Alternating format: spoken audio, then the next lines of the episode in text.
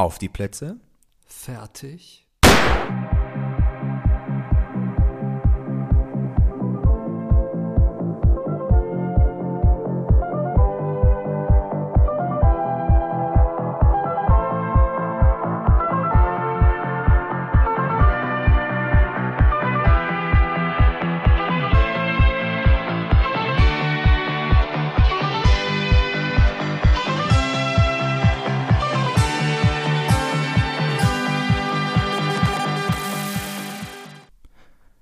Alle vier Jahren versammeln sich die Völker der Welt zu einem friedlichen Wettstreit der Nationen. Glücklicherweise muss man bei uns nicht so lange drauf warten, denn in jeder Woche am Donnerstag gibt es mal gucken das Filmdoppel mit mir, Ralf Döbele und mit Fabian Kurz. Ich äh, freue mich wie immer auf euch und ich freue mich auf dieses äh, Mal gucken Spezial. Wieder, wieder Mucho Spezial, denn äh, in wenigen Stunden von nun startet endlich etwas, was eigentlich schon letztes Jahr hätte starten sollen, nämlich die Olympischen Sommerspiele, die diesmal in Tokio stattfinden. Und das ist natürlich Grund genug für uns auch mal zu sehen, was die Filmgeschichte an olympischen Filmen herzugeben hat. Da gibt es natürlich einiges und wir haben uns, glaube ich, auf zwei naja, wie soll ich sagen, sehr interessante Filme geeinigt im Vorfeld. Vielleicht ein Doppel, mit dem man nicht unbedingt gerechnet hätte. Äh, unbedingt, ich auch nicht. Ein sehr ungleiches Doppel, aber so ungleich wie die Disziplinen manchmal sind beim Olympia. Und deswegen freue ich mich gleich auf diese filmische Olympiade. Wo wir uns mit Chariots of Fire, die Stunde des Siegers, beschäftigen. Wahrscheinlich äh,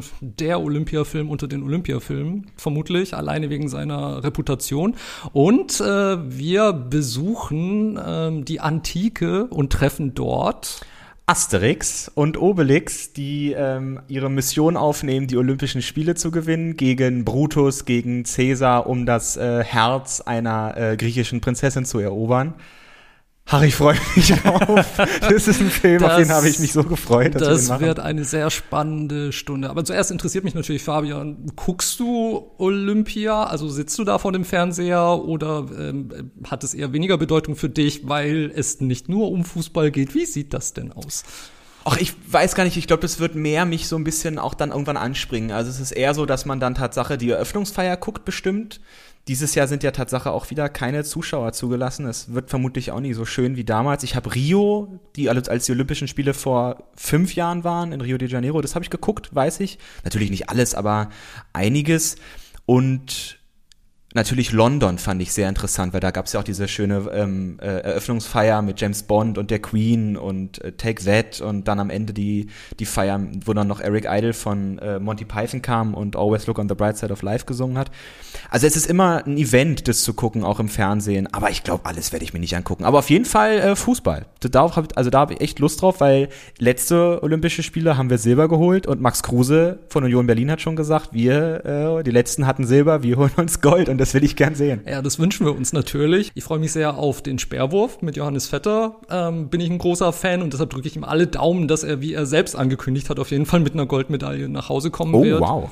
Und ansonsten äh, hatte ich wirklich ein paar wahnsinnig schöne äh, Olympische Spiele in der Vergangenheit. Ich kann mich erinnern, schon als Kind, Seoul 1988 waren meine ersten, wo ich wirklich vor dem Fernseher saß bei meiner Oma und äh, zum ersten Mal wahrgenommen habe, was Olympia ist und dass das alle paar Jahre passiert und so. Und ich kann mich auch an tolle Winterspiele in Lillehammer erinnern. Aber ich glaube, meine liebste Olympiade war die in Sydney im Jahr 2000, weil irgendwie war das so eine freudige Stimmung, die einen aus dem Fernseher angesprungen hat. Und da habe ich wirklich fast alles geguckt. Also jeden Scheiß. Ein Radrennen um zwei Uhr morgens oder, oder das Schwimmen in der Bucht um acht Uhr morgens oder keine Ahnung. Auf jeden Fall da war ich, war ich so ähm, heftig drin, dass ähm, als ich gemerkt habe, dass ich aufgrund einer persönlichen Verpflichtung die Abschlussfeier nicht würde live gucken können, hätte ich fast einen irgendwie Heulkrampf bekommen, so schlimm war das. Echt? Aber ähm, naja, was heißt Heulkrampf? Ich habe es dann natürlich aufgezeichnet und habe es hinterher angeschaut, aber I was not amused, dass ich nicht live dabei sein konnte. Dazu ist ganz witzig, ich kenne diese äh, Live, also gerade bei Olympia ist es dann oft so, dass man, oder gerade bei Sportarten gibt es ja dann einige, die da ähm, davor nichts wissen wollen. Also die zeichnen sich das auf und blenden dann jegliche Nachrichtensendung aus, um halt nicht die Ergebnisse vorher zu erfahren. Und mir ist mal was passiert, dass ich, als ich noch in der Schule war damals im äh, Informatikunterricht, liebe Grüße an der Stelle, äh, mein Lehrer, der war Sportler und der hat äh, die, das waren die Winterspiele. Und dann habe ich da gesessen, habe dann mich umgedreht und gesagt, und sie gucken da bestimmt auch die Winterspiele Deutschland hat heute drei Goldmedaillen gewonnen. Er so, nee, das gibt's doch nicht. Wie kannst du mir denn die, Ergebnisse sagen? Sag mal, hast du sie noch alle? Der, der ist aus allen Wolken gefallen. Oh mein Gott. Und da richtig äh, ähm, im Sportfieber. Und es ist interessant, weil Tatsache, also zum Beispiel meine, meine ähm, ähm, Oma, liebe Grüße, die, bei der läuft auch den ganzen Tag der Fernseher, wenn Olympia ist. Oder auch Wintersport auch. Also dieses, das ist ja auch was Schönes, sich, sich, sich vor den Fernseher zu setzen, abschalten zu können, seinem, seinem, seinem, seinem Land natürlich, wie auch beim Fußball oder bei anderen Sportarten, die Daumen zu drücken und zu hoffen, dass, dass man im Medaillenspiegel gut bei wegkommt. Und das ist schon, das ist schon Event, ganz klar. Ich bin gespannt, wie es dieses Jahr wird, weil es ohne Zuschauer ist. Ja, ja, und natürlich ist Olympia inzwischen halt auch nicht mehr nur das reine, pure Sportvergnügen, sondern manchmal habe ich das Gefühl, in der öffentlichen Diskussion geht es dann mehr um ach, Doping und Korruption und sonst irgendwie. Aber trotzdem springt dann diese Leidenschaft und das Feuer der Athleten selbst Gott sei Dank immer noch über. Meistens, für mich ist es auf jeden Fall so. Und ähm, das finde ich irgendwie auch ganz schön an unseren beiden Filmen, dass die Olympia ähm, trotz der großen Unterschiede auch in der Art und Weise, wie es gezeigt wird, Olympia doch in einer sehr reinen, ursprünglichen Form irgendwie darstellen, wo es halt dann wirklich um äh, persönliche Ambitionen geht. Und das andere wird natürlich auch, ist zwar da, aber es steht nicht so im Zentrum und es ist irgendwie ganz angenehm. Es stimmt, also gerade bei ähm, äh, jetzt, wo wir die Stunde des Siegers gleich besprechen werden, gerade da haben wir, sehen wir Tatsache auch die Stunde des Siegers tatsächlich, in dem Sinne, dass wir weniger ein Land haben, was da gewinnt. So wie es, also wir hatten ja auch mal das Wunder von Bern als Sportfilm, wo es ja sehr um Deutschland ging. Und hier geht es Tatsache nicht wirklich um, wie ich finde, um, um Großbritannien als irgendwie jetzt Sieger macht. Pardon, wenn jetzt, also pardon für diesen Ausdruck, den ich falsch verstehen kann. Äh, bei, bei den Olympischen Spielen, sondern Tatsache um Einzelleistungen. Ja. Ja, das denke ich schon. Und das ist, glaube ich, auch, was mich an dem Film so interessiert. Ein Film, zu dem ich äh, zum ersten Mal vor etwa zehn Jahren gekommen bin, weil ich da so eine Phase hatte, dass ich mir gezielt Filme angeguckt habe, wo ich den Titel kannte, aber die ich trotzdem noch nie gesehen habe. Und Chariots of Fire ist natürlich, muss man fairerweise sagen, inzwischen sicher bekannter durch die Filmmusik von Vangelis als für den Inhalt. Mhm. Ich hatte auch keine Ahnung, um was es geht, kannte aber natürlich die Musik, die auch bei unzähligen Sportübertragungen inzwischen und bei Parodien und in anderen Filmen äh, verhackstückt wurde. Dim, dim, dim, dim, dim, dim. Dim, dim, dim, dim, dim. Nur damit ihr wisst, welcher Film das ist, weil ich genau. glaube, wenn wir jetzt hier Chariots of Fire sagen, dann denken eh alle, äh, was? Und jetzt, und jetzt glaube ich, machen alle, ah, Ja, ich glaube auch, ich glaube auch. Also so die, ähm, die ursprünglichste aller Slow-Motion-Sequenzen, bevor Baywatch das alles wegradiert Sehr gut, sehr gut. Aber Chariots of Fire, den ich mitgebracht habe, unter dem deutschen Titel Die Stunde des Siegers aus dem Jahr 1981, ähm, porträtiert eigentlich die sportlichen Ambitionen zweier Männer, zweier sehr unterschiedlicher Männer. Da haben wir einmal ähm, den jüdischen Studenten Harold Abrams, der auf das Trinity College geht in Cambridge und der sich ganz offensichtlich etwas zu beweisen hat. Also er, ähm, er läuft wahnsinnig gerne, ist sehr ambitioniert. Als erster äh, Student seit 700 Jahren gewinnt er ähm, ein Wettrennen auf dem Campus dieses College, wo er innerhalb des Glockenschlages quasi einmal quer, um, also einmal im, im Viereck um mhm. ähm, das Campus, um den Campus rennt. Und ja, gut, um diesen einen Platz. Um diesen also, einen um den Platz. Campus von Dings rennen dauert ein bisschen. Okay, um diesen einen riesigen Platz rennt in einer Ja. gewissen Zeit. Aber das ist, schafft er als erster innerhalb von 700 Jahren und das ist so für alle an der Schule so ein Weckruf mit, oh, aus dem könnte echt ein, ein sehr, sehr äh, begabter Läufer werden und vielleicht hat er auch bei Olympia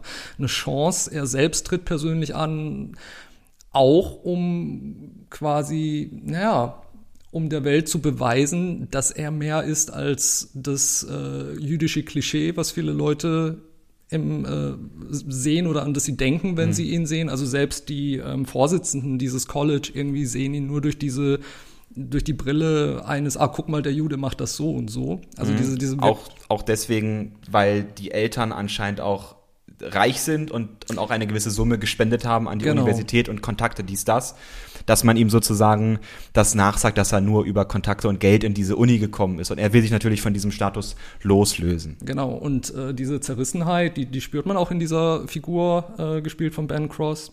Und dann äh, geht es eben auch um, um Harolds Freunde, andere Läufer am, am College, aber vor allem geht es auch um ähm, Eric Liddell, der in Schottland äh, als Läufer für Furore sorgt. Und eigentlich ist er ein Missionar, also er ist der Sohn äh, schottischer Missionare und seine Schwester ist auch ganz... Äh, äh, gläubig. Ganz gläubig und hinterher, um, um die Botschaft Gottes in die Welt äh, zu tragen. Und sie sieht das als die wichtigste Mission in, in dem Leben der Familie an, von sich und ihrem Bruder und ist deshalb eigentlich nur sehr eingeschränkt begeistert davon, dass er eben solche Ambitionen als Sportler entwickelt. Also er war schon sehr als Rugby-Spieler erfolgreich und ähm, läuft nun und ist davon überzeugt, dass Gott ihm dieses Talent nicht ohne Grund in die Wiege gelegt hat und er fühlt sich näher bei Gott, wenn er läuft und wirbt deshalb auch um Verständnis dafür, muss aber eben auch Leute, auch seine Schwester vor den Kopf stoßen, um dann bei den Olympischen Spielen in Paris 1924 teilnehmen zu können.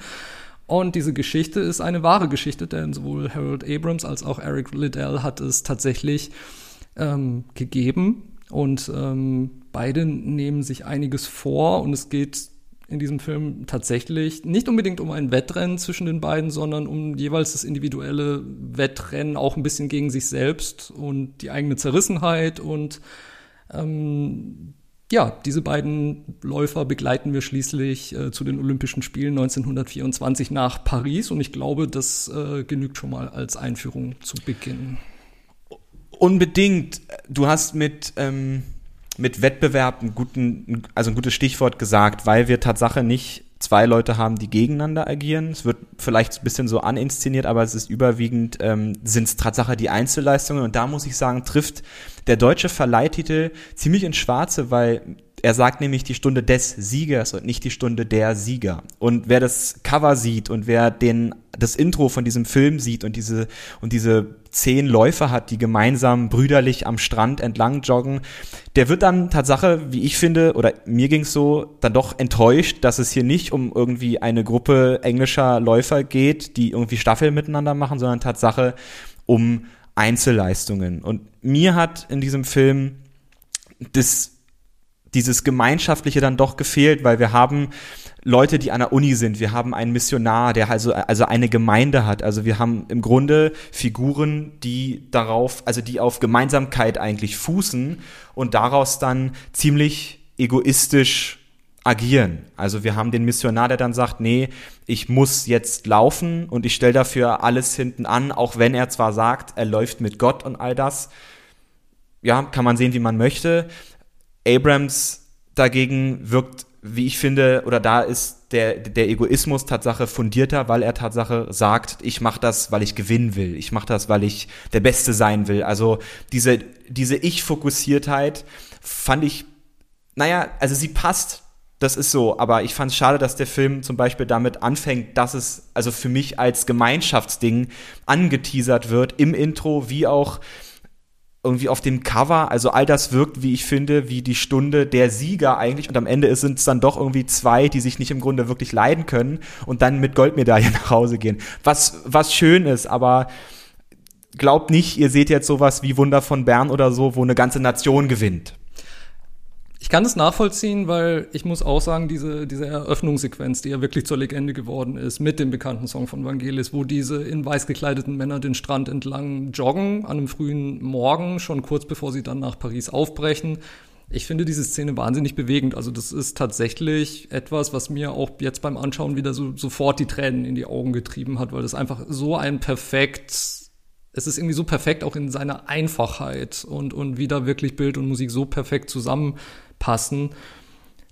Zeitgleich fand ich dann aber doch beide Hauptfiguren interessant genug und auch die, die Schauspieler Ben Cross und Ian, Ian Charlson interessant genug, dass mich das dann später nicht gestört hat. Also ich finde auch, dass da auch teilweise Freundschaften zu anderen Mitgliedern dieser, dieser Athletengruppe so angeteased werden, die dann aber nicht wirklich zum Zug kommen. Das, mhm. ist, das ist wirklich schade. Also gerade, ähm, wir sprechen ja gerne über interessante Nebendarsteller und ich fand ähm, zum Beispiel Nigel Havers als Lord Andrew Lindsay wahnsinnig äh, charismatisch ja, und toll toll mit, mit so einem interessanten Gesicht auch und einem wahnsinnigen Sinn für Humor und er, er, ähm, er greift immer so manchmal so in Momenten ein, wo es gerade notwendig ist, um, um seinen Freunden so ein bisschen auf die Sprünge helfen zu können, äh, darf dann später auch selber mit einer Medaille nach Hause gehen. Aber von ihm hätte ich zum Beispiel definitiv gerne mehr noch gesehen und ich glaube, es wäre wahrscheinlich auch Platz gewesen, um diesen anderen Figuren noch mehr Raum zu geben.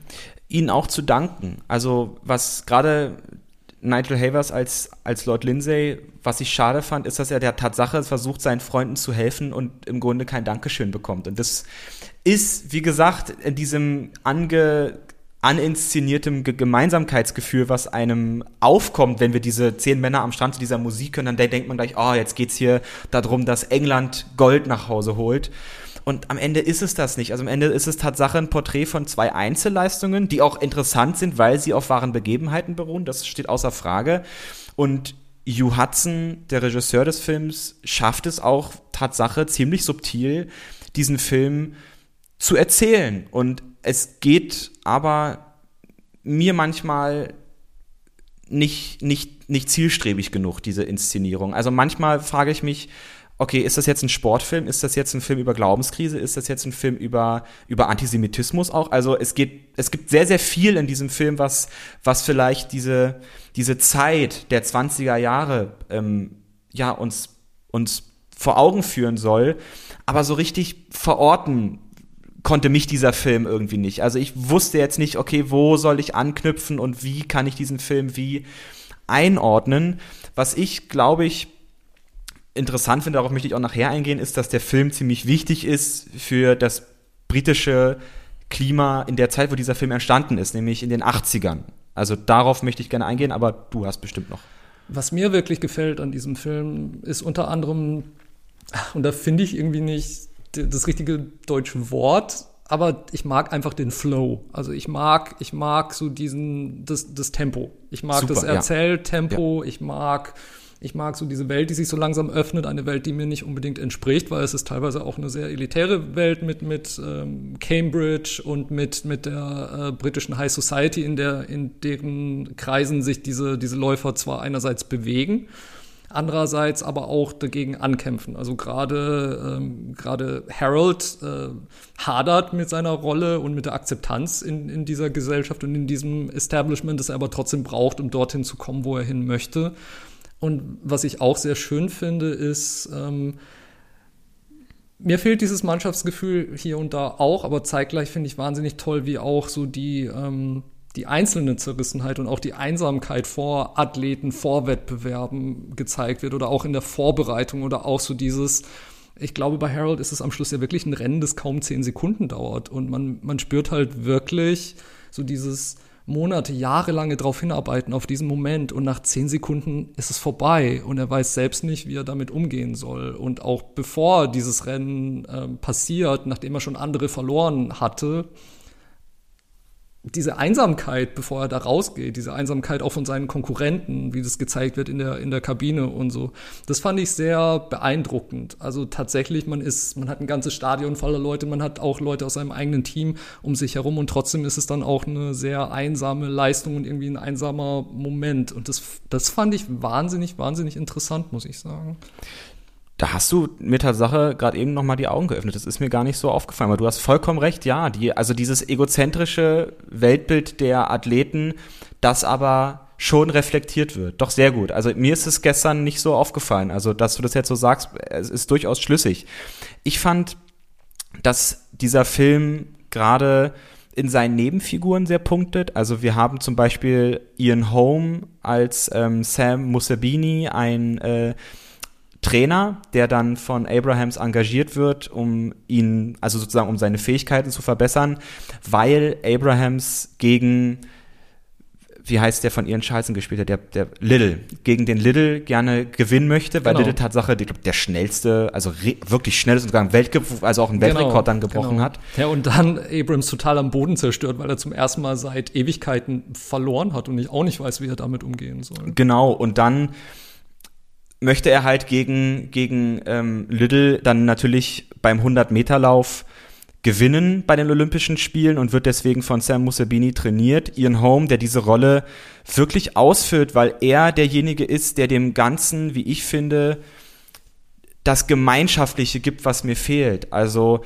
ich fand es sehr interessant, es gibt eine Szene, da redet ähm, Abrahams mit seinem, mit seinem Freund und währenddessen wird er von Sam Musebini massiert. Und wir haben Tatsache, also Ian Home massiert da jemanden. Und es ist so inszeniert, dass ich das Gefühl hatte, okay, der, also der, der hat nicht gesprochen, der hat wirklich nur massiert und er war wirklich Tatsache Nebenfigur, aber trotzdem sehr, sehr wichtig, weil er physisch aufgebaut hat. Also wir haben mit ihren Home hier Tatsache eine Nebenfigur, die so wichtig ist und das gefällt mir, weil, weil sie auch Persönlichkeit reinbringt, weil, weil er nämlich dann auch Abrahams ja auch ein, ähm, ähm, eine Kette dann mitgibt, die er beim, beim Laufen tragen soll, dass er sagt, ähm, das ist so ein bisschen, also auch Vaterschaftsgefühle für ihn entwickelt und das alles gibt, also es wird ziemlich viel, auch, auch Lord, Lord Lindsay, es wird ziemlich viel unseren Hauptdarstellern gegeben, aber die Nebendarsteller kriegen nicht so viel zurück und das finde ich schade und das finde ich deswegen egoistisch ja, passt der sehr gut und das passt auch Tatsache für die Zeit. Also 1981, wo dieser Film rauskam, die Stunde des Siegers gilt als erster Film einer britischen Bewegung mit dem Namen New British Cinema. Die hat sich Tatsache, also sagt man, dass die Stunde des Siegers sich dadurch entwickelt hat. Und das New British Cinema hat sozusagen die Eigenschaften von oder setzt sich damit auseinander mit der britischen Geschichte dieser Zeit. Also wir haben seit 1979 Margaret Thatcher an der Macht ja. in England, genau. die natürlich mit dem Thatcherismus eine Mischung aus konservativ und liberal losgetreten hat, so ein bisschen das Pendant zu Ronald Reagan auch zu der Zeit in den, den USA. Und diese Filmindustrie in den 80ern hat sich damit sehr doll auseinandergesetzt und ähm, wurde auch durchs Fernsehen sehr gefördert, auch durch die BBC, durch den neuen Fernsehsender Channel 4. Pe Peter Greenaway, den wir in, den, äh, in der letzten Folge hatten, hatten zum Beispiel, auch ein Vertreter, der in dieser Zeit äh, gewachsen ist, der das Arthouse-Kino in dieser Zeit doll geprägt hat. Und interessant ist, dass, dass, dass die Stunde des Siegers zwar in den 20ern spielt, aber durchaus mit den Themen der 80er umgeht, weil es geht um, um um dieses Egoismus, es geht um den Egoismus, es geht um Erfolg, es geht um reines Karrieredenken, es geht eben nicht um, um äh, ähm, Labor, wie man da drüben sagt, also um, um die Arbeiterklasse. Es, wir sind in einer reinen elitären Welt, in einer reinen konservativen Welt mit Wertevorstellungen, die, die überhaupt die, die Tatsache, die Nebenfiguren links liegen lassen. Also es geht nur um, also da, dadurch, dass es um Hauptfiguren geht in diesem Film und dass die Nebenfiguren links liegen gelassen werden, ist Tatsache das, was auch im Thatcherismus so passiert ist. Der, der stärker ist, ist halt der Stärkere. Ja. Und das, da porträtiert der Film das schon, das schon sehr gut und zeigt natürlich mit jeden Mitteln, wie diese Zeit auf die Leute gewirkt hat. Und natürlich sehr, sehr, sehr kritisch, weil ich glaube, dadurch, dass man mit den Figuren wenig irgendwann, also irgendwann ver verliert man den Faden an diesen Figuren, man kann sich an ihnen nicht mehr so richtig festhalten. Mir ging das vor allem bei dem, äh, bei dem Missionar, weil er mir Tatsache zu konservativ gläubig war. Also ich will jetzt hier niemandem in seinem, in seinem Glauben beleidigen, aber das war wirklich so fanat im Sinne von am Sonntag laufe ich nicht, am Sonntag ist Sabbat und sozusagen da steht ein ganzes Land hinter dir, das eigentlich auf dich zählt, dass du da 100 Meter läufst und natürlich ist das, kann man das auch so interpretieren, dass man sagt, ja, der hat jetzt ähm, wie wie Kidira, der im äh, WM-Finale gesagt hat, mir geht's nicht so gut, ich ich gehe nicht auf den Platz. So eine Größe muss man auch erstmal haben, aber der hat es gemacht, weil er gesagt hat, er ist nicht fit und er und es ist nicht mannschaftsdienlich. Und hier haben wir einen, der ganz egoistisch sagt, nee, das sind hier, das sind hier Prinzipien und damit das nicht macht. Und das fand ich, und da konnte, konnte ich ihn nicht nachvollziehen, weil ich dachte, das ist hier deine Königsdisziplin. Wenn du schon an dich denkst, dann denk doch bitte nicht gegen dich. Also es sind ganz komische Gedankenstrukturen von diesen Hauptdarstellern. Es braucht Tatsache diese Nebenfiguren, die denen dann den Schubs geben aber dafür leider nichts zurückbekommen. Und das fand ich schade. Aber das ist genau die Rechnung, die wir in diesem Thatcherismus der 80er Jahre, glaube ich, haben.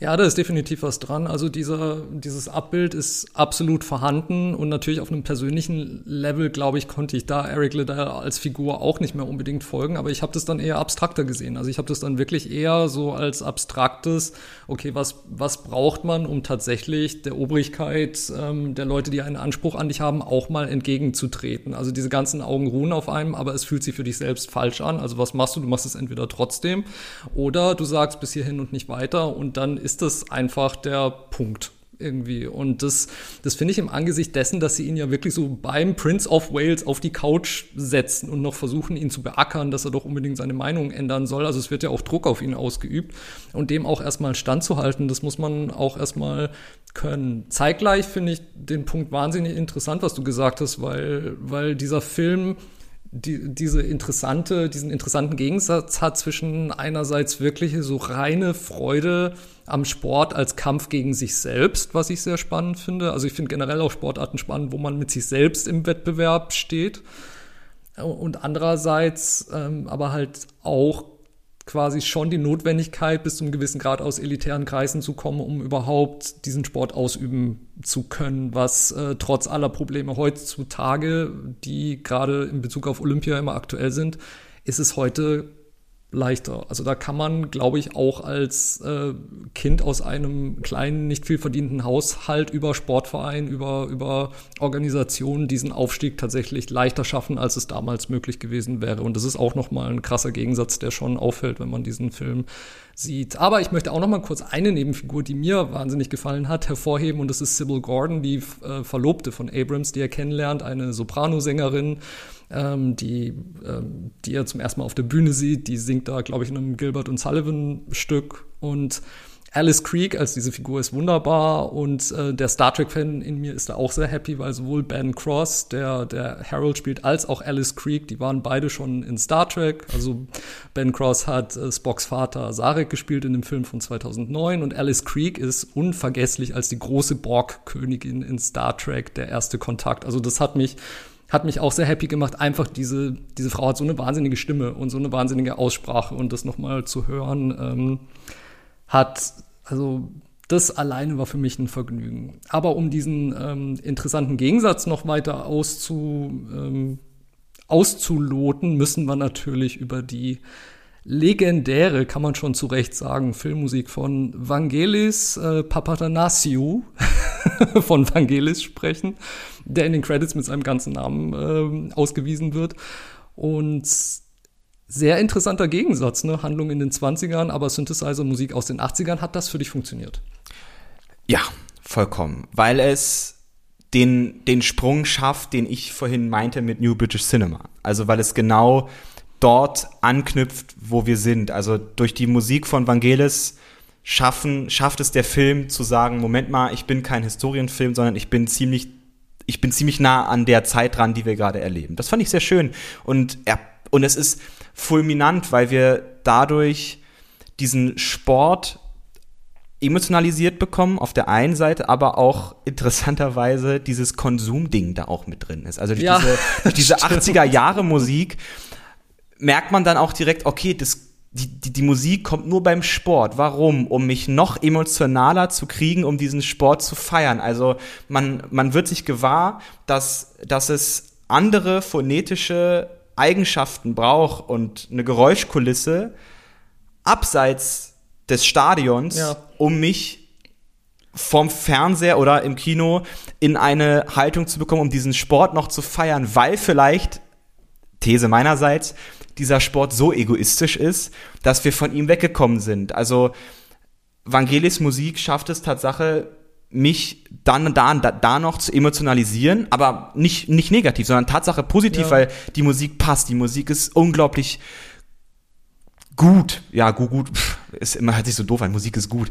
Ja, es, es ist also, aber richtig gut. Also es ist richtig gut. Es passt. Es, es ist relativ es ist sparsam. Es ja. ist relativ sparsam und es setzt genau. Umso einschlägiger ist es dann. Absolut. Also auch das Soundtrack-Album, wenn man sich's aus, äh, wenn man sich's anguckt. Ich habe tatsächlich vor kurzem meine Hände an die Vinyl von dem Soundtrack mm. bekommen und letztendlich sind, glaube ich, auf beiden Seiten nur so 20 Minuten Musik und die, die, die B-Seite ist eigentlich so eine Art Compilation von diesen einzelnen Stücken nochmal so als Gesamtopus, mm. Chariots of Fire.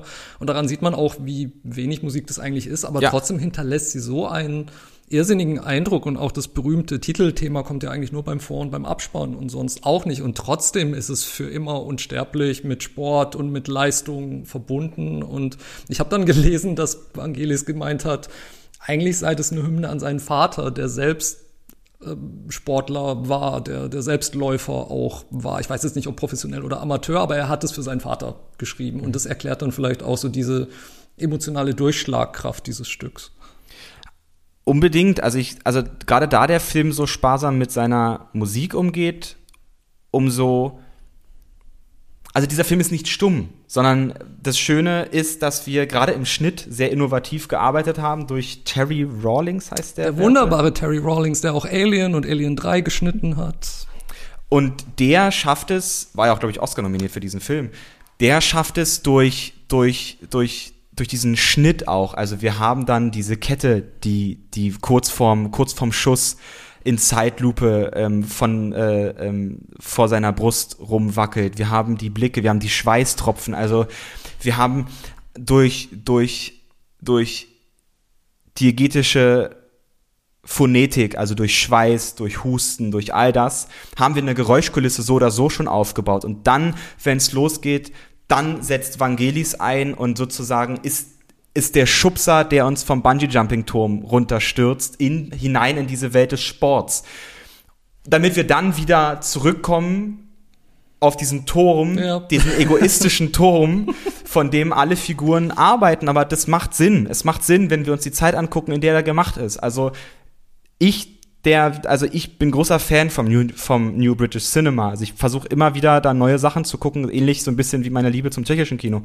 Und da als ich gestern den Film gesehen habe, habe ich Tatsache auch gedacht, ja, das ist interessant, was der so für Themen loslässt. Gerade Elite, gerade, gerade aber auch irgendwo Alltagsrassismus, den, den wir durch den Antisemitismus von, von ähm, Abrahams haben, den er ähm, ständig, dem ja. er ständig ausgesetzt ist. Ja. Auch durch dieses, durch diesen stumpfen ähm, katholischen kirchlichen Konservatismus, den wir bei, ähm, gut, ich weiß jetzt nicht, ob ob der Priester Tatsache katholisch ist, ich glaube gar, gar nicht mal, sondern die sind doch da anglizistisch irgendwas.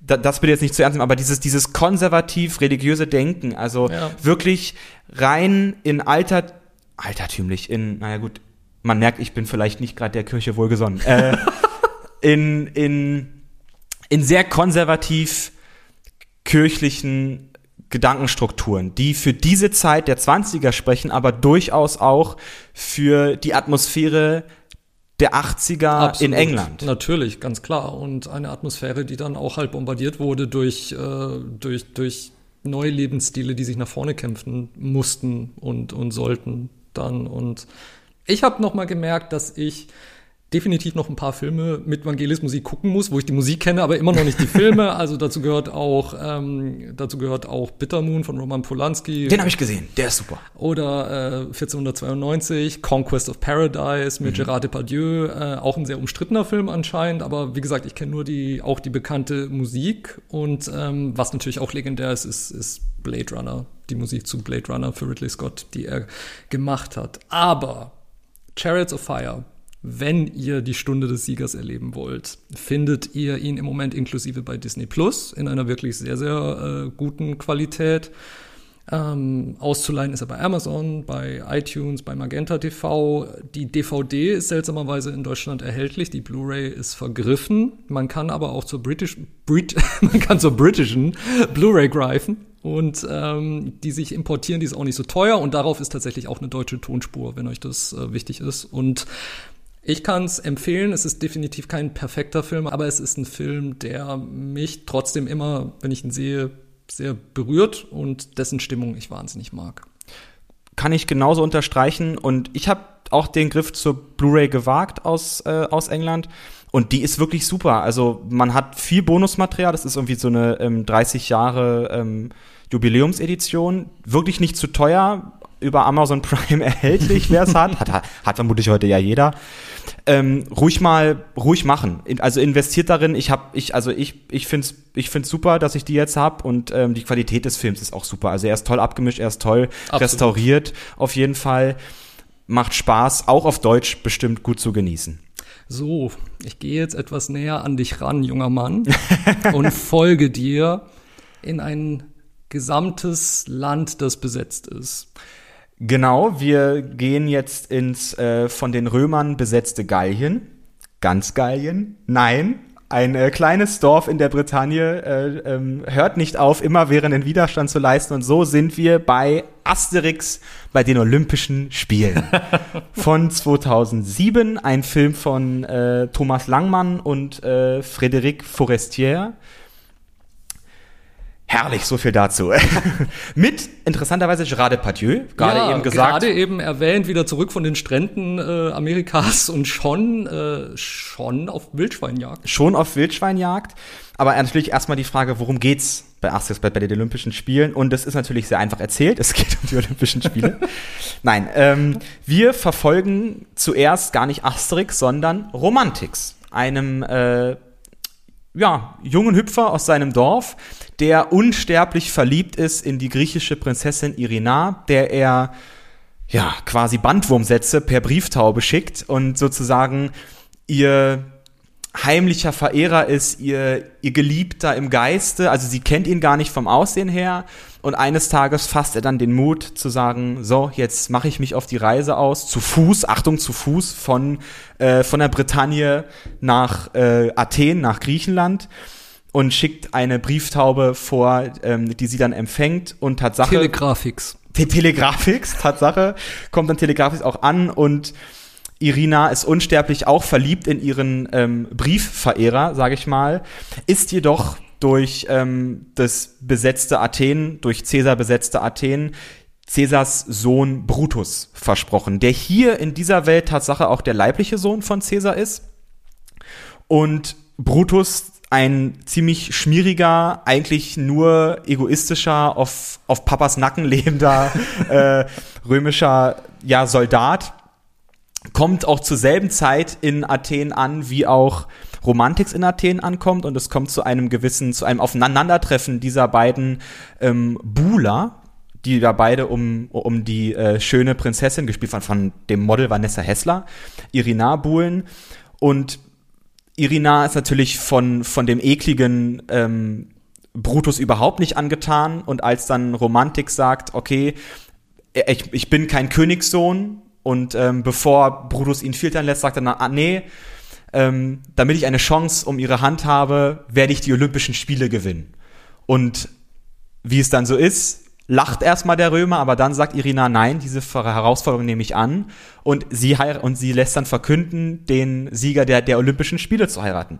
Und natürlich schafft das Romantix nicht von alleine, denn er braucht das unbesiegbare Dorf und er braucht Asterix und Obelix, die natürlich sofort drauf und dran ist zu sagen, natürlich, wir helfen dir, deine ähm, Geliebte zurückzuerobern und dann stürzen sie sich in die Reise nach Olympia, in das olympische Dorf in Griechenland und wir haben quasi eine fulminante Welt voller ähm, olympischer Disziplin, die, am, die durch Zaubertrank, manchmal ohne Zaubertrank gemeistert werden. Und diese comichafte Welt, in der dann auch ein Alain Delon als Julius Caesar auftritt und ähm, in dieser in dieser Welt agiert und dann natürlich Romantix am Ende seine Geliebte auch in der Hand halten darf. Und mehr kann man über also dieser Film verläuft natürlich ihr seht schon ziemlich einfach also mehr kann ich dazu quasi nicht sagen denn der Film lebt gar nicht mal so von der Handlung wie ich finde sondern überwiegend von Popkultur und seiner Referenz Ihr spürt schon die Begeisterung bei meinem Co-Podcaster, an den ich jetzt auch gleich die wichtigste aller Fragen richten werde. Was zur Hölle findest du so verdammt toll an diesem Film? Erklär's mir bitte. Gerade die Popkultur. Also wir haben zum Beispiel ein, ein Julius Caesar, der inszeniert wird in einem Spiegelsaal, nee, also in seinem, in seinem, in seinem Büro, sag ich jetzt mal. In, in seinem Büro? In seinem Palast, naja, wie heißt das? In seinem, in seinem, in seinem, in seinem, in einem von seinen tausend Zimmern in Rom. In seinem Regierungshauptsitz. In seinem Regierungshaus, in seinem Forum Romanum, genau. steht dieser Mann vorm Spiegel in goldener Uniform mit JC äh, Der große Jay-Z. Emblem an seinem, äh, an seinen Handgelenken und an seinen Füßen. Er, wir sehen zuerst ein Close-up von den Augen von Alain Delon, wie er sich im Spiegel beäugt und dann sozusagen in einem Wisch seine ganze Filmkarriere in coolen Wortwitzen abarbeitet und in diesem Film sich quasi selber ein Denkmal setzt mit den großartigen Worten äh, Julius Caesar währt ewig und dann zweimal Peace in die Kamera zeigt.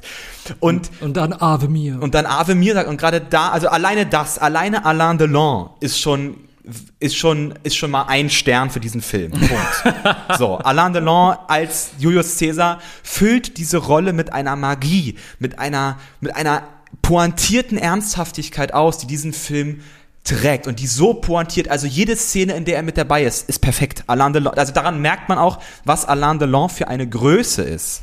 Ich gebe zu, Alain Delon war für mich das absolute Highlight an diesem Film. Wie perfekt er Cäsar spielt, nicht nur als irgendwie übertriebene Hommage an sich selbst, sondern auch wirklich, wie er, ich finde, von allen Schauspielern hier fängt er hier am perfektesten Julius Caesar ein, so wie ich ihn mir vorstelle aus den Asterix-Comics mhm. und wie ich ihn vor Augen habe, mit der äh, mit dieser arroganten Gelassenheit, mit der erhobenen Nase, mit dem Durchsetzungswillen und auch mit so einer Art von Chilligkeit, die immer nur im richtigen Moment durchbrochen wird. Und damit äh, irgendwie hängen die Leute an ihm dran.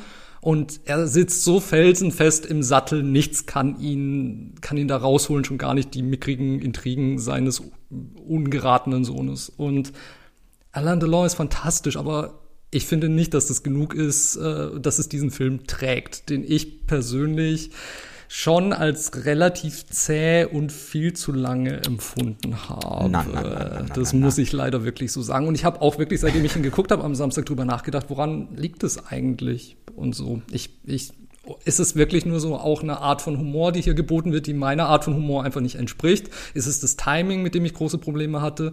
Ich habe tatsächlich eine ganze Reihe von Momenten, die ich wahnsinnig komisch finde Okay. Ich, ich, finde, es vergeht nur viel zu viel Zeit dazwischen. Also ich erwarte da irgendwie eine höhere Witzdichte oder so, weil ich mich wirklich zwischen diesen einzelnen Momenten, von denen ich gleich gerne auch noch ein paar aufzählen würde, ähm, habe ich mich teilweise tierisch gelangweilt einfach.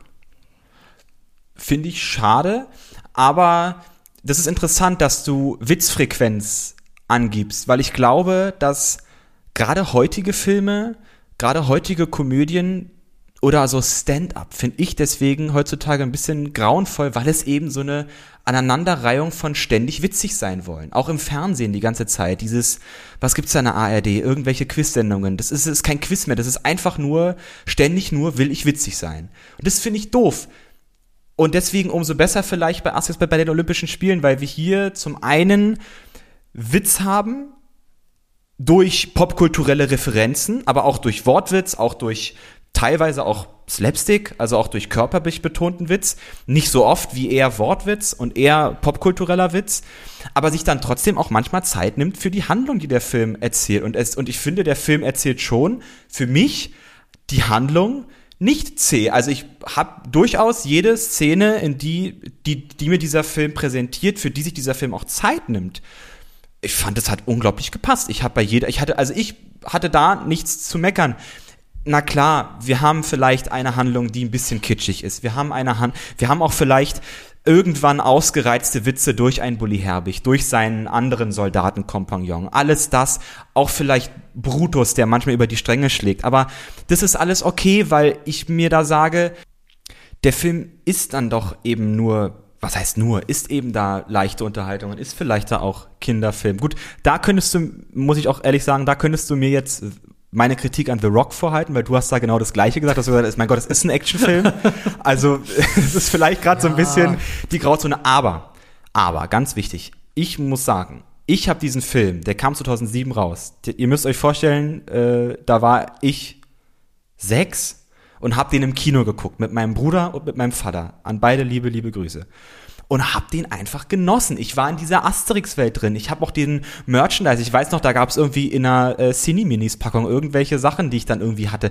Es war irgendwie gerade auch eine Atmosphäre, wo ich die Asterix-Comics geliebt habe. Und dann kommt dieser Film, der indem ich dann natürlich diese ganzen Filmreferenzen, die er hat, nicht verstanden habe, aber ich fand ihn damals lustig und als ich ihn heute gesehen habe, wirklich, es ist wirklich lange her, ich habe den wirklich vielleicht mal vor ja, vier Jahren oder so geguckt oder vor fünf. Also es ist wirklich eine Zeit her, als ich diesen Film gesehen habe und war heute von, von, von, diesem, von diesem Witz, den dieser Film hat, eben durch die Popkultur, eben aber auch durch, durch ein, durch ein Gerard Depardieu als Obelix, der diesen Charakter ausfüllt, der darin einfach funktioniert. Also ich finde auch Gerard Depardieu spielt den, spielt den super.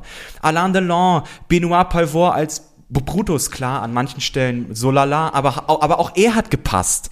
Auch, auch ein, ähm, ein äh, Jean-Pierre Cassel als Miraculix. Also wir haben auch eine Riege an klasse französischen Schauspielern, die diesen Film ausmachen und dann und dass die dann anfangen sich selbst durch durch Popkultur und durch die Referenzen aufs Korn zu nehmen macht da einfach Spaß und hat mir diesen und hat und hat mir diesen Film noch mal anders geöffnet oder auch gerade ähm, das Hochzeitsparkett am Ende, wo dann ein Sinedin Sidan auftritt, wo ein äh, Tony Parker auftritt. Das sind alles nochmal Momente mit Jamel Debbouze als Numerobis, der so, den wir kennen aus ähm, Asterix Mission, Mission Cleopatra, danke. Auch der schafft es da, mich, mich daran zu erinnern, mich, mich daran zu fußen. Und da ist es dann eben einfach nur lustiges, cooles Referenzkino. Nenn's wie du willst.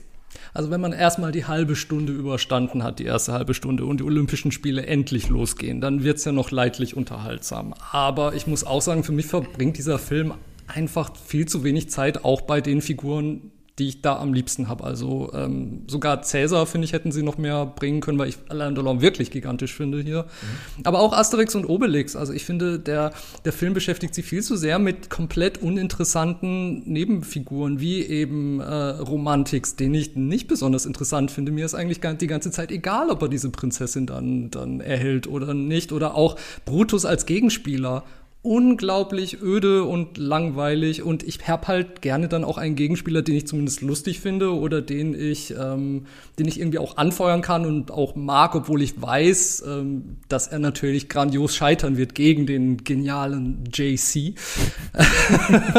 und auch diese Dynamik an sich finde ich eigentlich gut, also dass er diesen ungezogenen Sohn hat, der immer wieder versucht, ihn auf lustige Weise abzumurksen. Das Problem ist nur die Art und Weise, wie er versucht, ihn abzumurksen, sind weder lustig noch interessant. Und das finde ich halt schade, weil ansonsten von der Konstellation her hätte das echt was werden können. Aber jedes Mal, wenn ich Brutus da sehe, schlafen mir die Füße ein. Es tut mir sehr leid. Ich finde den absolut misslungen als Gegenspieler. Ja, ja, gebe ich dir auch recht. Also ich muss sagen, dass mir diese Szenen, in der Cäsar ständig versucht, an den Kragen zu gehen von Brutus, auch echt nach dem zweiten Mal wirklich zäh und dass ich sage, uff, also diese ganze Geschichte, also die Geschichte, dass Brutus seinen Vater umbringen will, da wollen sie so ein bisschen die Iden des März nachstellen, was da Tatsache nicht gut gelungen ist. Da hast du auch vollkommen recht. Und du hast auch darin recht, dass mir Tatsache Asterix und Obelix kommt Tatsache zu kurz. Also keine Frage.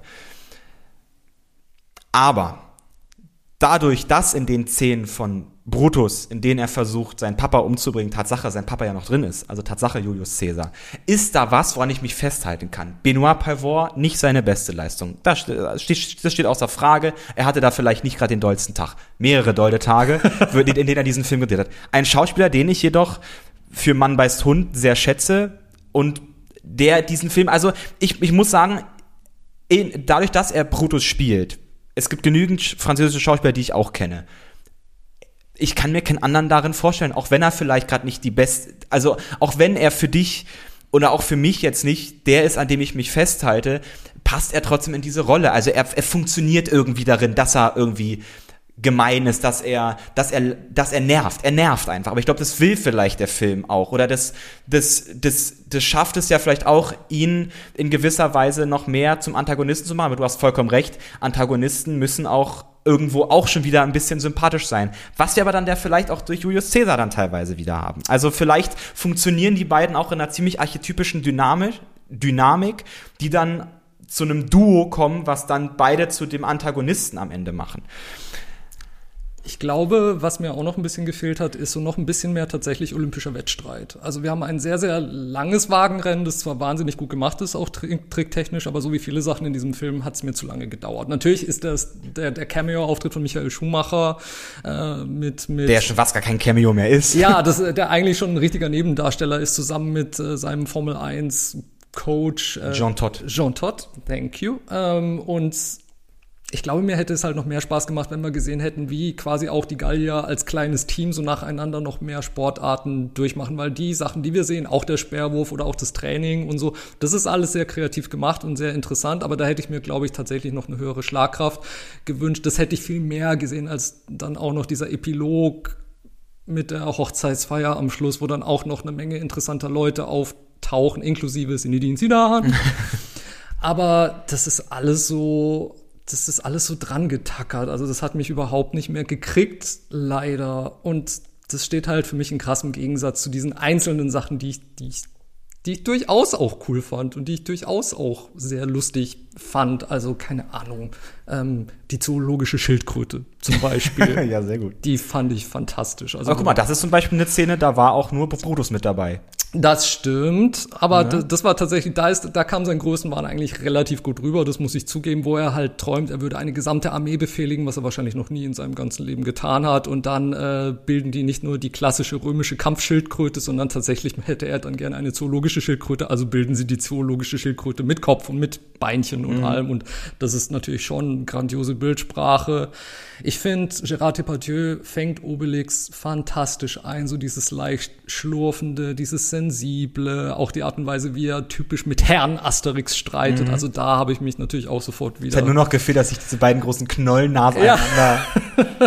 das ist, das ist ganz toll. Das ist klar. Ich war ein großer Fan des Olympischen Komitees. Ja. Also diese drei Kerle, die, die am Eingang sitzen und einfach so sagen so, ihr sollt, ihr wollt Athleten sein, so. Und Obelix tritt selbstbewusst nach vorne und sagt, ja, sieht man doch auch. Mhm. Und das, das fand ich toll und das auch die, die Art und Weise, wie sie sich dann getreu eines Olympischen Komitees auch bestechen lassen von, von Brutus. Also zuerst. Gut, aber weil ihnen mit, mit Vierteilen gedroht wird, wenn sie es nicht tun. Also im Grunde wollen sie genau. zuerst, machen sie erst einen auf seriös mit Korruption in unserer zivilisierten Welt, aber dann, na klar, heißt es dann, äh, wie wäre es mit Vierteilen? Das, das muss ich auch sagen, da ist er, da ist mir Brutus auch ein bisschen unkreativ mit Foltermethoden, weil das er stimmt. jedes Mal nur. Er droht nur damit ständig. Nur mit Vierteilen. Und das ist ein das bisschen schade, weil es gibt noch viel mehr. Also einmal sagt er an die Löwen verfüttern. Zum Beispiel. Aber, ja. aber sonst ist es nur Vierteilen. Also klar, vielleicht gäbe es da noch ein bisschen mehr, wo wir diesen Charakter Brutus auch irgendwie, mit dem hätte man ein bisschen mehr machen können. Äh, Gebe ich mhm. dir vollkommen recht. Also vielleicht, ja. Aber. Mh hm, aber du hast schön gesagt mit diesem Olympischen Komitee und auch ganz wichtig, wie Obelix nach vorne geht und sagt, sieht man das nicht. Also auch Obelix, der, wie ich auch immer fand, durch diesen Asterix-Comic, er ist nun mal dick, aber er funktioniert darin und er, und er ist richtig selbstbewusst. Also das finde ich so schön. Er ist irgendwie nicht das, also er wird ja auch nicht gehänselt, sondern alle haben Respekt genau. vor ihm. Auch er, auch mit Asterix ist er immer auf Augenhöhe, obwohl Asterix kleiner ist oder so. Also wir haben ja die unterschiedlichsten Charaktere in diesem Dorf, aber alle haben, alle haben ihre Schwächen, alle haben ihre Stärken, womit der Film ja auch am Anfang spielt. Die Starken, die Schwachen. Das stimmt, das ist tatsächlich sehr schön und das, äh, ich mag auch die Zusammensetzung der Figuren und was ich irgendwie auch cool finde, ist, wie Trubadix hier dargestellt wird ähm, von, von Franck Dubosc. Mhm. Und ähm, der, der Film sagt relativ eindeutig, okay, ähm, Trubadix ist tatsächlich bis zu einem gewissen Grad ein bekannter Popstar, ein bekannter schwuler Popstar äh, in Gallien und er findet einen anderen schwulen Popstar-Mitstreiter durch Zufall auf der Tribüne und wie die beiden sich austauschen oder Songtexte austauschen oder dann merken, sie sind gegenseitig Fans voneinander.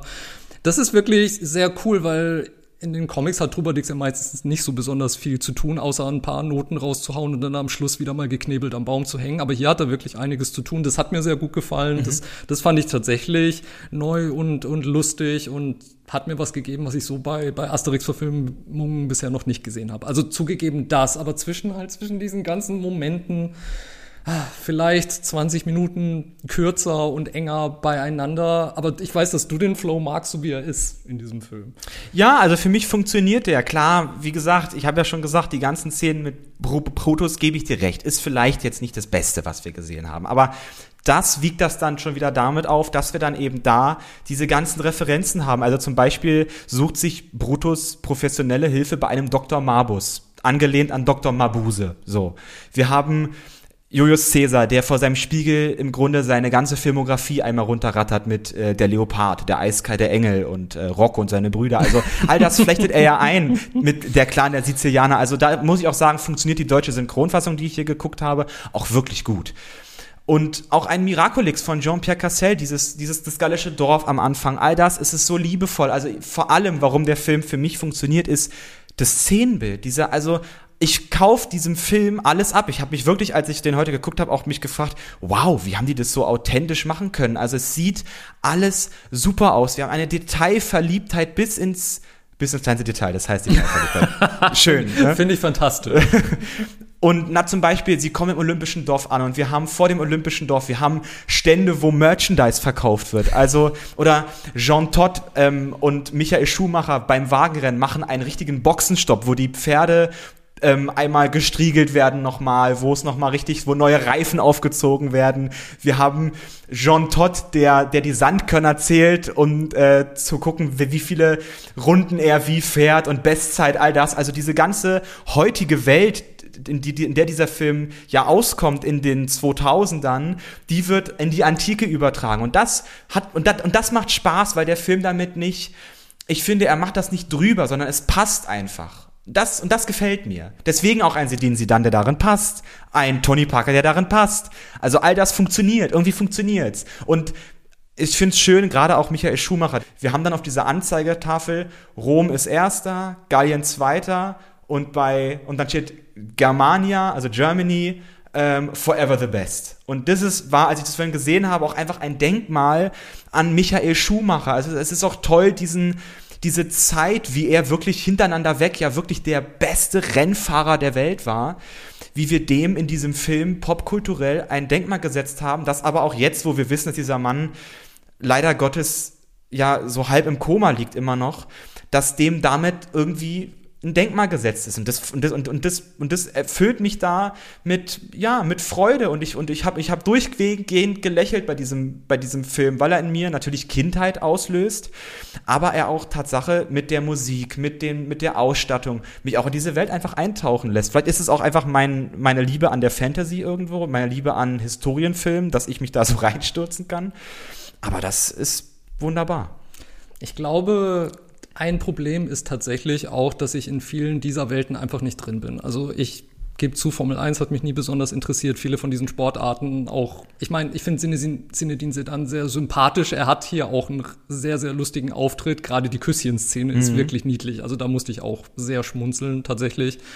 Aber ansonsten haben, üben diese Leute halt nicht so diese Faszination auf mich aus. Also da ist es mit Alain Delon schon anders, wo er eben seine Zitatszene hat und diese Zitate runterrattert. Damit kann ich natürlich viel mehr was anfangen. Und ja, und ich glaube, das Schöne an Olympia für mich ist halt auch, dass ich, dass ich eher unbekannte Athleten dadurch kennenlerne oder mir Sportarten anschaue, auch die, die sonst, ähm, die sonst halt nicht unbedingt auf meinem Plan stehen. Also ich lasse mich da gerne überraschen und und das wird halt durch Cameos von wirklich großen Stars wie Schumacher oder Sinedin sie dann halt auch nicht eingefangen oder verkörpert. Gleichzeitig könnte man das natürlich mit unbekannteren Athleten da auch nicht machen, weil dann die da, dann, dann funktioniert es ja Dann funktioniert es als Cameo natürlich auch nicht. Das ist, ist auch keine Frage. Aber da habe ich mich natürlich nicht so natürlicherweise nicht so abgeholt gefühlt. Und ich frage mich auch tatsächlich normalerweise in unseren Begegnungen, egal ob freundschaftlich oder hier im Filmschlagabtausch, habe ich die überraschende Feststellung auch gemacht, dass unser Altersunterschied eigentlich meistens nicht so die große Rolle spielt. Mhm. Tatsächlich. Also diese 20 Jahre ja. auseinander. Und ich frage mich, ob es in diesem Fall einfach anders ist. Also durch die das Art. Kann durchaus sein, ja. Durch die Art und Weise, wie sich Comedy entwickelt hat in den ja. 2000er Jahren und wie sich äh, Comedy-Filme entwickelt haben. Eine, eine Zeit, wo ich mich eher immer weiter davon wegbewegt habe, weil es mir nicht mehr so entsprochen hat. Also ich feiere bis heute halt eher Comedies aus den 70ern oder aus den 80ern. Auch und da gibt's auch Filme, wo ich genauso argumentieren würde wie du jetzt. Also diese ganzen Referenzen, zum Beispiel ähm, einer meiner Lieblingsfilme ist Die unglaubliche Reise in einem verrückten Flugzeug, weil es gezielt ein Genre, den Katastrophenfilm, auf die Schippe nimmt. Alle Figuren nehmen sich Bier ernst und es ist eine, ein Feuerwerk an Referenzen und wirklichem teilweise abgrundtiefen Blödelhumor, aber ich kann den noch 40 Mal hintereinander gucken und ich schmeiß mich immer noch weg vor Lachen. Aber dann muss ich dich, muss ich dich wirklich bitten, dann ist das, das, das ist genau das, was wir hier bei Asterix haben. Hier wird nicht Katastrophenfilm aufs Korn genommen, sondern hier wird Sandalenfilm eben aufs Korn genommen. Und eben die, die ganze französische Filmgeschichte durch Alain Delon verkörpert. Und vielleicht steht mir das einfach nicht so nahe, wie es dir steht. Und vielleicht reagiert reagiere ich deshalb nicht so begeistert darauf oder bin weniger in aber der Lage, mal, die Schwächen zu ignorieren oder Aber so. wann hast du denn zum Beispiel Airplane damals gesehen, auch als du klein Auch warst. als ich neun oder zehn war zum ersten Mal. Allerdings auch ein Film, der, glaube ich, wirklich nicht für Kinder gemacht wurde. Aber da sind auch diese ganzen, da sind auch wahnsinnig viele Referenzen an die Filmgeschichte drin, an Saturday Night Fever, an verdammt in alle Ewigkeit und, und natürlich die ganzen Airport-Katastrophenschinken aus den 70ern. Und das ist dann eine Welt, wo ich mich sofort zu Hause fühle. Auch nochmal zu dem, ähm, die Filme seien äh, so für Kinder gemacht. Na klar funktionieren die, wenn man klein ist, aber wie gesagt, ich habe diese ganzen Referenzen erst jetzt schnallst du die, weil du auch natürlich, weil ich natürlich auch einige Filme von Alain Delon gesehen habe, seine ernsten Rollen in den 60er, 70er, 80er Jahren und auch ein Gérard Depardieu, den man noch mal ganz anders kennengelernt konnte als ernsthaften Schauspieler. Man, ich kannte den als kleinen Jungen nur als Obelix und man geht dann mit einem anderen Ansatz auf die Leute zu. Und ich glaube, da funktioniert dann der Film dann auch für erwachsene Leute, weil dann die auch sagen können, auch Mensch, hier ist es ja auf Korn genommen. Und ich glaube, wenn man diesen Film, ich weiß, dass der ziemlich verrissen wurde, als der rauskam. Aber wenn man diesen Film Bier ernst nimmt, klar, dann sage ich aber auch ehrlich, gut, dann hat man auch nicht wirklich viel von diesem Film. Da muss ich aber mit Selbstkritik, mit Selbstkritik an mich herangehen, habe ich bei The Rock ähnlich gemacht. Ich bin da, also habe ich ähnlich dort gemacht, ich bin da mit, ich bin da ernsthaft rangegangen, weil ich auch, auch mit einem vornervigen Ding, weil ich Michael Bay einfach auf, auf den Tod nicht leiden kann. Und natürlich versaut das einen Film. Und ich glaube, dass diese Asterix-Verfilmungen nie das erreichen können, was die Comics in einem erreichen, weil es natürlich ein anderes Medium ist, ganz klar. Also man sagt ja immer bei Literaturfilmungen, ach, irgendwie funktionieren die alle nicht. Doch, es gibt manche Literaturfilmungen, die, die funktionieren Absolut, ganz gut. natürlich. Und auch hier haben wir eine Welt, die comichaft ist. Sie ist vielleicht nicht 1a die, die Welt Asterix aus den Comics, aber sie setzt dem schon irgendwo in gewisser Weise ein klitzekleines Denkmal und das reicht mir. Und ich glaube tatsächlich, auch wenn ich nicht eine besonders gute Zeit mit diesem Film hatte, bin ich neugierig auf ähm, Asterix Mission Cleopatra. Den habe ich nämlich noch nie gesehen. Also ich, hab, ich hatte davor noch nie eine Realverfilmung gesehen, nur die ganzen Zeichentrick-Verfilmungen. Äh, und Asterix und Cleopatra ist, glaube ich, mein liebster Comic aus der Reihe und auch mein liebster Film aus der Reihe. Und deshalb würde ich jetzt einfach mal gucken, was sie draus machen. So viel Interesse hat es jetzt schon erzeugt. Ja, ich glaube vielleicht, also Asterix Mission Cleopatra ist auch der, der zweite Teil. Der erste Teil ist Asterix äh, gegen Caesar, Asterix und Obelix gegen Caesar. Und auch hier haben wir einen anderen Asterix-Schauspieler. Also man muss sich mal angucken, wie diese Reihe so gewachsen ist. Wir haben, wir haben auch da einen anderen Caesar, gespielt von Gottfried John, den wir aus sehr vielen oh. Rainer Werner, Fassbinder, Rainer Werner Fassbinder-Filmen kennen. Und aus Goldeneye Und natürlich. aus Goldeneye. Und diese also auch da muss man gucken, okay, wie wird hier, wie, was haben wir hier für Referenzen und daran, was haben wir so für Comic-Referenzen? Also vielleicht bin ich gespannt, wie, wenn, wenn, du diese zwei Filme vorher guckst, weil zum Beispiel Numerobis Jamel, De, Jamel Debbouze spielt hier im Epilog Numerobis, aber er ist ganz wichtig, also Jamel Debbouze tritt auch auf als Numerobis in Mission Cleopatra. Also wenn man den Auftritt kennt und dann den wieder sieht bei Olympische Spiele, dann ist es auch irgendwie schön. Also ja, und Numerobis war tatsächlich auch im, äh, im Zeichentrickfilm war das eine meiner liebsten Figuren, muss ich sagen. Das äh, hat richtig Spaß gemacht und als sie dann ihn willkommen geheißen haben mit Numerobis, da war, glaube ich, wirklich mein Interesse geweckt, so, oh, okay, vielleicht sollte ich doch mal einen Blick auf den anderen Film riskieren. Was mich aber tierisch interessieren würde in diesem Fall ist tatsächlich, wie steht ihr zu diesem Film? Unbedingt. Denn, denn ich hatte schon Zuschriften von, äh, von euch, wo es hieß, oh ja, da kommt meine Kindheit wieder zurück. Tatsächlich, äh, auf Instagram, auf unserem Instagram-Kanal, mal gucken, unterstrich Filmdoppel. Schreibt uns bitte, ähm, Sitzt ihr auch relativ ratlos davor oder blüht, schwelgt ihr? Oder schwelgt ihr, wie es Fabian getan hat in diesem Fall? Sagt mir das bitte direkt, nachdem ihr diesen Film angeguckt habt. Bei Amazon, bei Disney Plus, bei Netflix und sogar bei TV Now ist er im Moment inklusive. Also den ähm, kostenlos auch. Kostenlos. Äh, den Spielen sind also keine Grenzen gesetzt. Höher, schneller, weiter. Ihr seid dran, bitteschön. Lasset die Spiele beginnen. Wir zum Beispiel lassen die Spiele natürlich am Freitag geht's los. Ja. Am Freitag geht die richtige Olympiade los. Und wir besinnen uns jetzt mal wieder aufs Hier und Jetzt. am äh, Freitag geht die, äh, die Olympiade los, Tokio 2020. Johannes Vetter for the win. Wuhu. In Klammern 2021, ne? Selbe, selbe Sache wie bei der EM. Ihr Lieben, mir hat es unglaublich viel Spaß gemacht. Ich bin sehr gespannt, was ihr sagt. Lasst es uns bitte wissen. Gerade was ihr von Asterix haltet. Ja. Guckt den, weil er ist überall. Guckt den auch mit euren genau. Kindern, je nachdem, ob ihr, weiß ich nicht, ledig verheiratet seid, ist mir alles egal. Guckt diesen Film und lasst es mich wissen, lasst es uns wissen. Schreibt gerne unter, unter, die, unter die Bilder, die wir euch. Ja. Äh, Oder sagt, äh, sagt uns, welchen Vangelis-Soundtrack ihr am liebsten habt. Das würde mich auch wahnsinnig interessieren, weil ich weiß jetzt schon nach der Beschäftigung mit Chariots of Fire, ich werde dieses olle Ding vier Wochen lang wieder nicht aus dem Kopf kriegen. ja, mir dudelt's auch die ganze Zeit schon im Kopf rum. Ihr Lieben. Habt vielen, vielen Dank. Es war mir wie immer eine Freude. Ralf, glaube ich, auch. Unbedingt. Bleibt bunt. Macht's gut. Jeder Champion war früher ein Anwärter der sich geweigert hat, aufzugeben. Musik